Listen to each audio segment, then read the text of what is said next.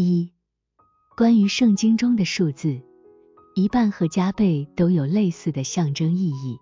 例如，二十的意义与十相似，四的意义与二相似，六的意义与三相似，二十四的意义与十二相似，等等。同样的，进一步相乘的数字在意义上也是相似的。例如，一百和一千的意义与十相似，七十二和一百四十四的意义与十二相似。因此，复合数字所涉及的内容可以从它们所成的简单数字中知道；更简单的数字所涉及的内容也可以从整数数字中知道。例如，五所涉及的内容可以从十中知道，二点五所涉及的内容可以从五中知道。等等。总的来说，应该知道，相乘的数字在意义上与简单数字相同，但更加充实；而被除的数字在意义上与简单数字相同，但不那么充实。具体说到五，这个数字有双重意义，它代表一点点，因此代表一些；它也代表余剩。由于与那些代表很多的数字的关系，五代表一点点，即与一千、一百有关，因此也与十有关。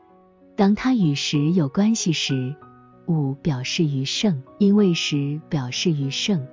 不知道圣经中有一种不出现在字面上的内在含义的人，会对圣经中的数字也代表某些事物感到非常惊讶。尤其是因为它不能从数字中形成任何灵性观念，但是数字是从天使们的灵性观念中流出的。虽然可以知道这些观念是什么，以及数字对应的事物是什么，但这种对应关系从何而来仍是一个谜。例如，十二与信仰中的所有事物的对应关系是从何而来的？其与神圣事物的对应关系又是如何形成的？而十和五与主在内在人中储存的善和真的对应关系又是如何的？但是，知道存在这种对应关系就足够了，并且由于这种对应关系，圣经中的所有数字在灵性世界中都有某种意义，因此也意味着神圣的启示存储在其中。例如。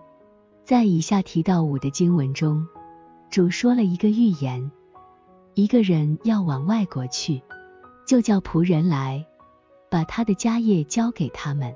一个给了五他连德，一个二他连德，一个一他连德。那领五他连德那的随即拿去做买卖，另外赚了五他连德。那领二他连德的也照样另赚了二他连德。但那领一他连得的去掘开地，把主人的银子埋葬了。马太福音二十五章十四节及其后续经文，那些仅从字面意义上思考的人可能不会知道，这些数字五、二和一是否仅仅为了编写这个寓言故事而选取，而不涉及其他含义。然而。这些数字本身确实蕴含了深奥的意义。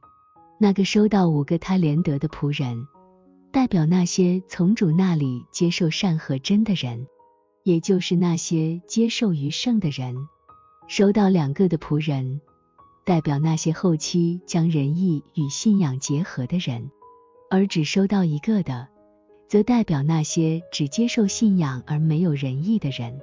这个人被说成是把他主人的银子藏在地里，因为在内在的意义中提到他的银子代表着信仰中的真理，而没有仁义的信仰不能带来收益，也不能结果。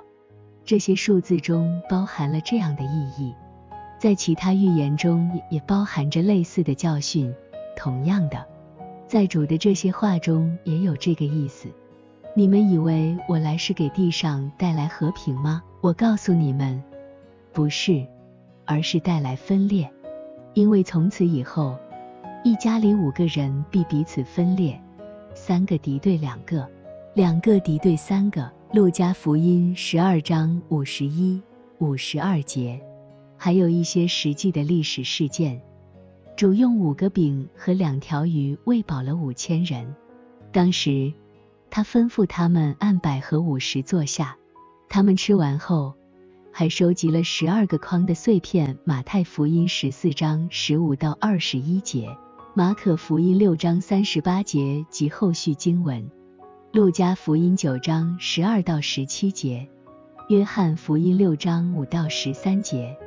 因为这些事件是历史性的。所以很难相信其中的数字具有象征意义，比如五千代表人数，五代表饼的数量，二代表鱼的数量，还有一百和五十代表坐下的人数，最后十二代表装有碎片的筐的数量。然而，在每个数字中都隐藏着一个奥秘。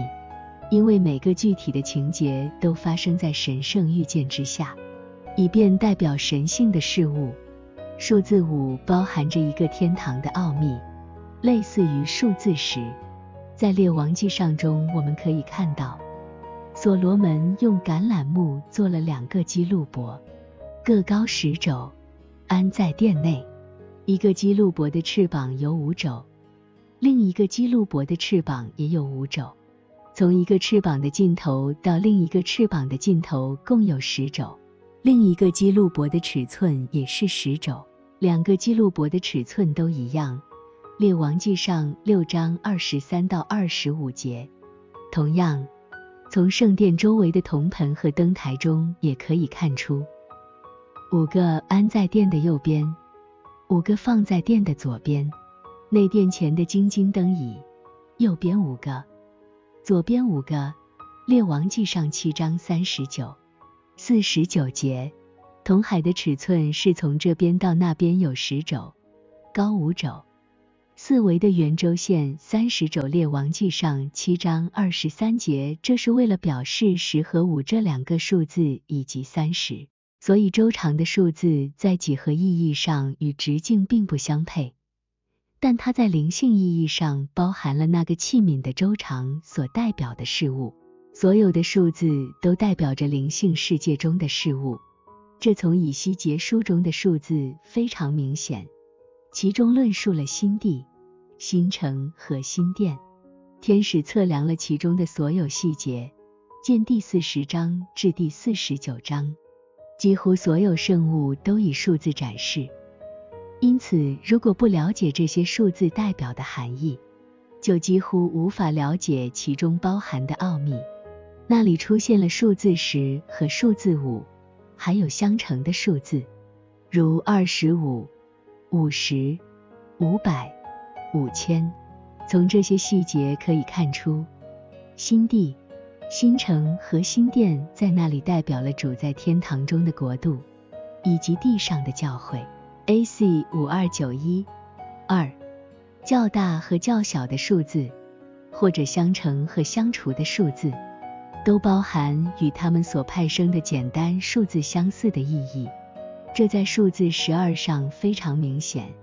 无论是被除后得到的六，还是相乘后得到的七十二，又或一百四十四，即十二乘以十二，还有一万二千。或十四万四千，比如启示录中的十四万四千。说到以色列人各支派中受印的数目有十四万四千，每支派一万二千人。启示录七章四五节及后续经文，在这段经文中，以色列人并不指的是以色列人，支派也不是指支派，数字也不是指数字。而是代表内在意义中的事物，即信仰和仁义的一切事物。每个支派具体指代一个灵性的属类或种类，正如在创世纪第二十九和三十章中已经解释过的，同样在启示录中。看哪，见羔羊站在西安山，与他一起的有十四万四千人，他们都有他的名和他父的名写在他们的额头上。他们在宝座前唱新歌，除了从地上买来的那十四万四千人以外，没有人能学这歌，他们是从人买来的，做出熟的果子献给神和羔羊。启示录十四章一、三、四节。从这个描述可以明显看出，十四万四千是指那些具有仁义的人，也可以明显看出，这个数字仅仅指代他们的状态和品质，因为这个数字与十二相同，因为它是由一万二千和十二相乘而来的。同样，较小的数字一百四十四，即十二的十二倍。在同一卷书中也是如此。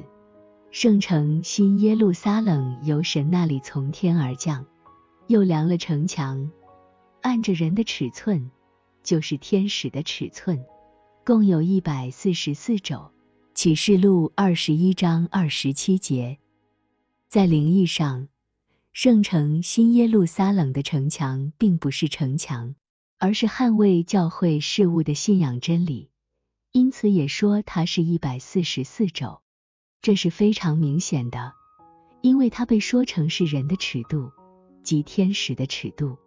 通过人和天使，所有关于信仰和良善的真理都被表示出来。